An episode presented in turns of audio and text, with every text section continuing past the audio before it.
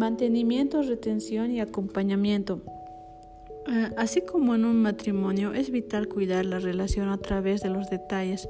De la misma manera, en las organizaciones, el subsistema de mantenimiento, retención y acompañamiento es el encargado de cuidar esa armonía, sin que la relación empresa-colaborador se deteriore tanto que pueda terminar en un divorcio laboral.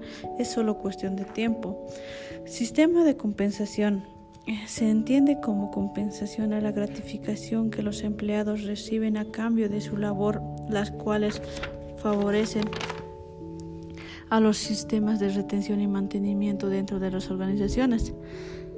Las compensaciones pueden ser salarios, jornales, sueldos, viáticos, incentivos en forma de premios, etc.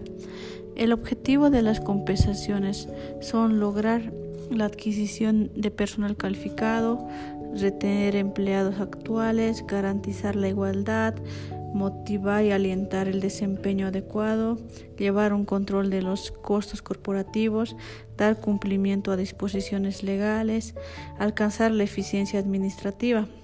Parte de los objetivos de la implementación de un plan de incentivos dentro de la organización son minimizar la rotación del personal, mejorar la motivación interna, fortalecer la seguridad laboral, eh, menú de prestaciones.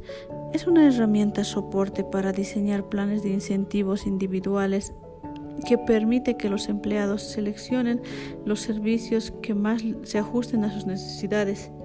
Y por último, acompañamiento y evaluación.